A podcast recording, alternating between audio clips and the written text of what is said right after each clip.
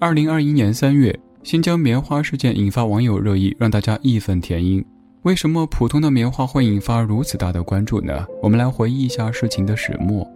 事件的起因是 H&M 集团在它的官方网站发布声明，声称新疆地区存在所谓的强迫劳动，因此决定抵制新疆棉花和反工厂。在这份声明当中，还提到瑞士良好棉花发展协会 （BCI） 已经决定暂停在新疆发放 BCI 棉花许可证。紧接着，耐克也在官网发布声明，抵制新疆棉花，还要求合作的供应商也不许使用新疆棉花。之后，加入 BCI 组织的优衣库、匡威等海外品牌都被爆出参与抵制新疆棉花的行动。这件事情发生不久，欧盟无理地发起了对我国的单边制裁。事实上，西方利益集团捏造所谓的强迫劳动谣言来抹黑新疆棉花，并不是一件新鲜事儿。在2020年，特朗普政府也曾以莫须有的强迫劳动为由发布过新疆棉花禁令。然而，真相是，我国新疆的棉花生产早已经实现高度机械化，即使在忙碌的采摘季节，也不需要大量的采棉工，根本不存在所谓的强迫劳动。那么，为什么他们会拿强迫劳动当借口呢？新疆有那么多农作物，为什么他们会选择棉花来碰瓷中国，而不选择葡萄、哈密瓜呢？H&M 和耐克等一众品牌抵制新疆棉花的背后，到底有着怎么样的原因呢？其实这些问题的答案都藏在今天解读这本《棉花帝国》当中。首先，我们认识一下这本书的作者，他叫斯文·贝克特。作为哈佛大学的历史学教授，斯文·贝克特在资本主义历史、全球史等历史学研究领域都颇有声名。他在读博时就对资本发展史很有兴趣。剑桥大学出版社还出版了他的博士论文《金钱大都市：纽约市与美国资产阶级的成型》。《棉花帝国》一部资本主义全球史，是他多年跨国研究的成果，也是他将资本主义史和全球史领域完美结合的典范之作。在这本书里，贝克特教授指出，棉花产业的历史实际上与近代资本主义的历史紧密相连。他把资本主义发展分为战争资本主义、工业资本主义和全球资本主义三个主要阶段。认为这三个阶段又分别与三种不同形式的棉花帝国相呼应。他用这种独特的叙事逻辑，为我们讲述了欧美雄心勃勃的政治家、企业家如何将殖民扩张、奴隶劳动、工业革命结合起来征服世界的故事。接下来，我们一起翻开这本《棉花帝国》，看看西方资本家是如何一步步在三个历史阶段当中建立起庞大的棉花帝国，让资本主义的扩张影响世界命运的。我们首先从棉花的种植历史说起。棉花的种植要追溯到五千多年以前的印度和秘鲁。作为一种亚热带作物，棉花不耐严寒，也不耐酷暑，很适宜在南纬三十二度到三十五度以及北纬三十七度左右的区域里生长。在很长一段时间里，地球上的很多人都没有见过棉花，更别提穿棉花做的衣服了。当棉纺织品在印度普及了很长时间之后，很多英国人都还不知道棉花是什么样子，还把它描绘成一种植物和动物的结合，类似长在树上的绵羊。从最早发现棉花到十九世纪初，印度作为棉花发源地之一，棉纺织业发展非常迅速。印度生产的精美棉布在全球各地都很受欢迎，是西亚商人们通过远程贸易把这些奢侈品送到了各个国家。我国古代的纺织业虽然说也发达，但生产棉布的历史比起印度来还是要短得多。也是通过丝绸之路才见识到精美的印度布。在棉布的交易过程当中，统治者和富商一是出于品控的考虑，获得质量更精美的布匹；二是奇货可居，为远距离贸易提供货源。商人将棉花和纱线预先提供给工匠，工匠做成布匹衣物之后卖回给商人。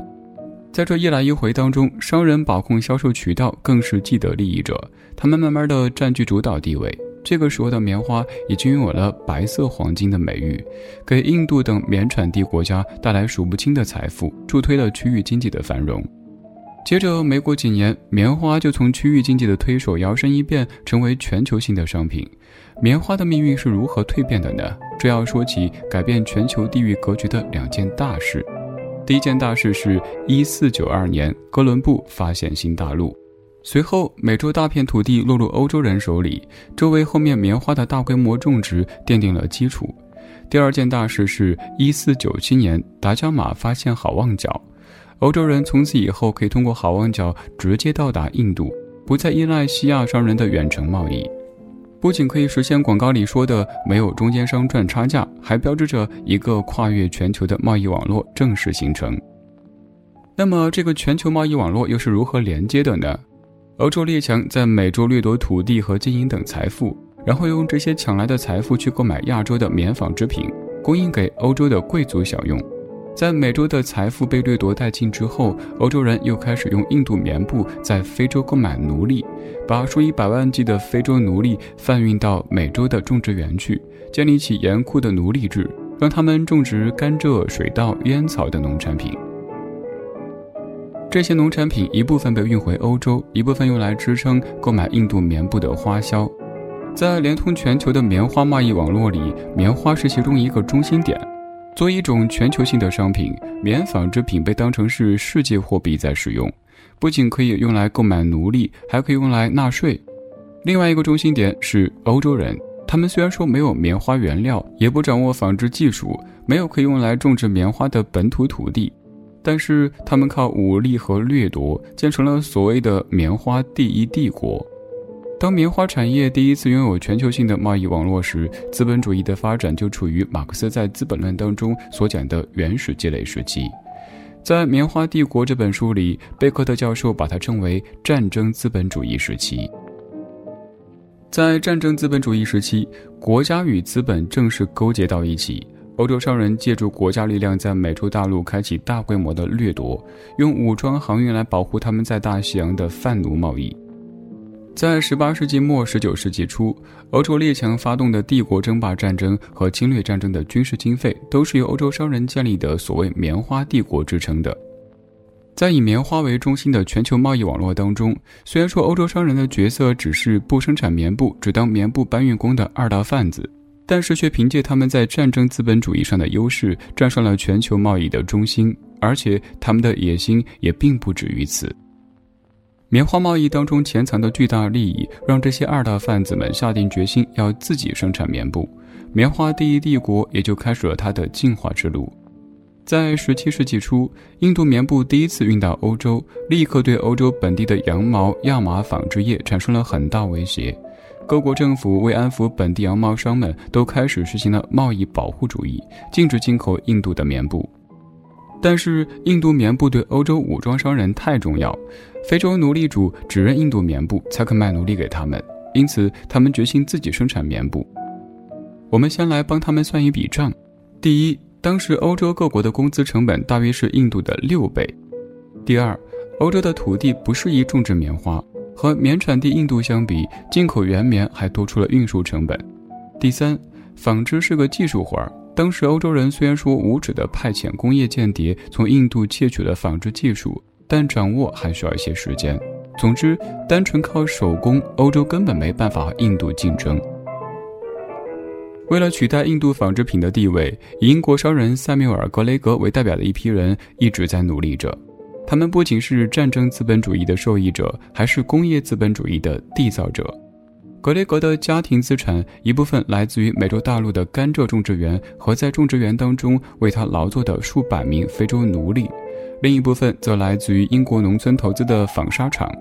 不过，他们所生产的棉纺织品只够维持在西非海岸的奴隶贸易，以及为格雷格在美洲的奴隶提供衣服。为了提高生产力、扩大市场份额，格雷格和他的发明家朋友们把手工纺纱机升级为水力纺纱机。随后，以蒸汽为动力的纺纱机也出现了。十八世纪六十年代，英国的工业革命爆发，机械化大生产代替了手工生产，进入到棉纺织业的产业链条当中。飞梭、珍妮纺纱机、罗机、蒸汽式纺纱机都轮番登上了历史舞台。有了动力十足的生产机器之后，为了进一步的提高产能，欧洲的工业资本家们雇佣了成百上千的工人，其中大部分是儿童和妇女。这群没有土地也没有议价权利的工人，就是欧洲大陆上最早的无产阶级。资本家们用低廉的工资雇佣纺织工人，虽然说工人们拥有自由的身份，但本质上和悲惨的黑奴们有相似的命运，只是资本家剥削他们的方式更加隐秘，也更加高级罢了。如果说黑奴贸易和土地掠夺是战争资本主义立足的基础，那以机器大生产为标志的工业资本主义就是建立在战争资本主义和工人组织之上的。同时，工业资本主义的长成也预示着棉花第二帝国的建立。随着资本主义工业化的进程逐步加快，欧洲商人对原棉的需求量越来越大，传统的原棉供应地已经无法满足他们的需求，那该怎么办呢？欧洲商人发现印第安人培育的一种海岛棉很适宜在美洲大地上种植，于是印第安人也因为棉花倒了大霉。原本他们在美洲安居乐业，后来长期遭到欧洲人的屠杀、驱赶、被迫迁徙等迫害，差点种族灭绝。同时，因为种植棉花还需要更多劳动力，继续有更多的非洲黑奴被贩卖到美洲。至此，棉花种植园和奴隶制相结合，成了棉花产业全球贸易网络的原材料基础。凭借着对劳动力、原材料、土地生产力的把持，欧洲资本家夺走了印度纺织业的全球市场，重新制定了棉花帝国的贸易秩序。在这之前，这批人通过武力强迫印度人只能把棉布卖给他们，可最后也是这批人对印度棉布弃如敝履。印度棉纺织作坊大批倒闭，纺织工人们大量失业，不仅连微薄的工资都赚不到，还因为耕地上被种上了棉花，粮食产量锐减，印度发生了由人祸而至的大饥荒，大量穷得只剩下棉布的印度人被生生饿死。没过多久，欧洲的棉纺织品销往了非洲、美洲、欧洲，甚至棉纺织业非常繁荣的亚洲，就连印度也难逃被倾销的命运。更为可悲的是，这些棉纺织业的发源地还逐渐沦为全球棉花产业链条的下游。在棉花帝国建立的过程当中，发生在印第安人、非洲黑奴、印度人身上的故事里，我们可以看到，工业资本主义并没有取代战争资本主义，而是重振了战争资本主义。那么，工业资本主义和战争资本主义到底是什么关系呢？要了解他们之间的相爱相杀，我们需要看看贝克特教授对19世纪上半叶的美国进行的研究。这一时期的美国不仅存在战争资本主义，工业资本主义也在蓬勃发展，为我们提供了一个从全球视角看区域历史的范本。当时的美国分为南北方两派，美国南方的奴隶主是战争资本主义的代表，坚持实行奴隶制，大力发展棉花种植业。而美国北方的工业资本家则信奉工业资本主义，他们认为奴隶群体是个定时炸弹，不仅监管成本高，还动不动发生暴动，雇佣工人才是性价比最高的劳动力。南北分歧愈演愈烈，于是1861年美国内战爆发，最后北方获得胜利，美国废除了奴隶制度，摆脱了经济上的半殖民地位，这标志着资本主义再一次得到净化，棉花第二帝国瓦解了。为什么美国内战会有这么大的威力呢？在贝克特教授眼中，美国内战是一次震荡世界的战争。这场战争对棉花帝国具有强大的破坏力，它造成了全球性的原棉危机，在危机之后又导致了一系列连锁反应。棉花紧缺导致价格上涨，一批投机者大发期货财，使得棉花在运输交付给工厂之前几经易手，棉花价格进一步被追高。纺织厂买不起棉花原料，无法投入生产，一批接一批的倒闭，工厂倒闭了，大批的纺织工人失去工作，没办法糊口，因此发起暴动。随后，资本家利用国家机器对劳动阶级的反抗进行暴力镇压，全球棉花贸易网络的格局就在这一系列连锁反应当中被迫改变。欧洲资本家因为需要摆脱美国对棉花原料的控制，他们通过帝国力量、殖民主义，把亚洲、非洲的大部分地区作为新的棉花产地。又因为奴隶制度废除了，他们还必须要获得新的廉价劳动力。于是，他们通过信贷、合同法等资本主义手段来改造全球农村，让全球劳工的队伍越来越壮大。在这些连锁反应的催化下，全球劳工阶级、资本和国家权力网络又一次排列组合，让棉花第三帝国屹立在我们面前。和之前两个棉花帝国不同的是，这个新的棉花帝国更加等级分明。这一点体现在棉花经济的全球分工当中。北大西洋国家位于产业链的中上游，掌握着最核心的技术和最多的利润。全球南方国家则处于下游，他们不仅是原材料的产地，还沦为了中上游国家的消费市场。然而，这种新的全球棉花贸易秩序并没有持续太长时间。进入到二十世纪，北大西洋国家失去了以往的优势，因为全球南方国家迎来了机械化棉花产业的迅猛发展，棉花帝国的中心奇迹般的回到了棉纺织业起源的地方。为什么这些原本处于产业链下游的国家会成功逆袭呢？贝克特教授认为。资本家曾经利用国家机器动员廉价劳动力的行为，在推动了资本主义工业化的同时，也让劳工阶级扩大并觉醒。工人们学会了反过来利用法律对资本施加压力。工业化程度越高的国家，工人阶级的行动力就越强。据说，在19世纪80年代，英国工会组织了约90%的英国工人，成立了世界上最强大的工会。英国工人率先通过工会和游行运动，要求降低工作时间、提高工作待遇和改善工作环境。最终，他们成功了。但这意味着英国的棉花产业也失去了国际竞争力，因为和发展中国家相比，英国的劳动力成本实在是太贵，这给劳动力成本更加低廉的国家创造了奋起直追的机会。因为帝国主义国家国内的劳动力成本无法降低，资本家只能把压力转嫁到国外。这让他们在殖民地投入更多资源进行基础设施建设，比如建造纺织厂、发明新机器、盖新厂房等等。同时，他们还在殖民地搭建了铁路。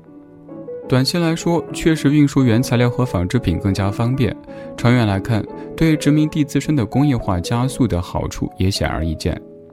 与此同时，他们对棉农和纺织工人这些劳工阶级的压迫也更加残酷，强迫劳动就是其中的一个手段。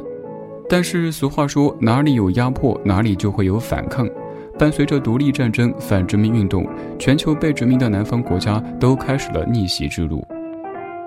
我国的棉花工业正是这样成功逆袭的。如今，我国已是全球最大的原棉产地之一。新疆作为我国最重要的棉花产区，可以称得上是世界棉仓。二零二零年，咱们中国全国的棉花总产量是五百九十一万吨。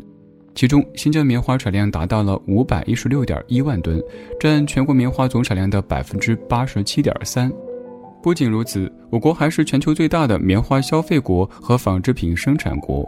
我们自己生产的棉花不仅不够我们自己使用，还需要进口。我国棉纺织成品的足迹更是遍布全球各地。而这些年，美国、英国等发达国家则一直在用关税和其他保护主义措施维持着他们国内的棉纺织业。在本书当中有一组数据：，二零零一年，美国政府向棉农支付了创纪录的四十亿美元补贴，这一成本超过了这些棉花市场价值的百分之三十。欧盟倒贴给西班牙和希腊棉农的钱更是超出了百分之六十。这些得到高额补贴的棉花被倾销到世界市场，从而来降低非洲和其他地方竞争更激烈的棉花种植者的价格。这其实是不正当竞争，更是一种贸易保护主义的体现。到这里，《棉花帝国》这本书就解读完毕了。在《棉花帝国》里，全球贸易网络的组合一直在变，贸易的中心也一直在变，但不变的是，每一个国家都在不遗余力地捍卫自身利益，尽其所能地占据优势地位，甚至用一些不可理喻的手段。这可能就是新疆棉花事件当中，我国被污蔑存在所谓强迫劳动的背后真相。当然，棉花帝国只是一个缩影。过去全球贸易网络的核心是棉花，那在今天以及明天又会是什么呢？在未来，那个占据全球贸易核心的商品依旧会按照棉花帝国的游戏规则继续运行吗？我们拭目以待。好了，今天的读书时间就到这里。如果听完解读感觉意犹未尽，可以打开微信搜索小程序“山寺生活”，当中可以找到本书的纸质版，还有此前解读过的全部书籍纸质版。我是李志，这是山寺书房，下期读书会我们继续梳理见。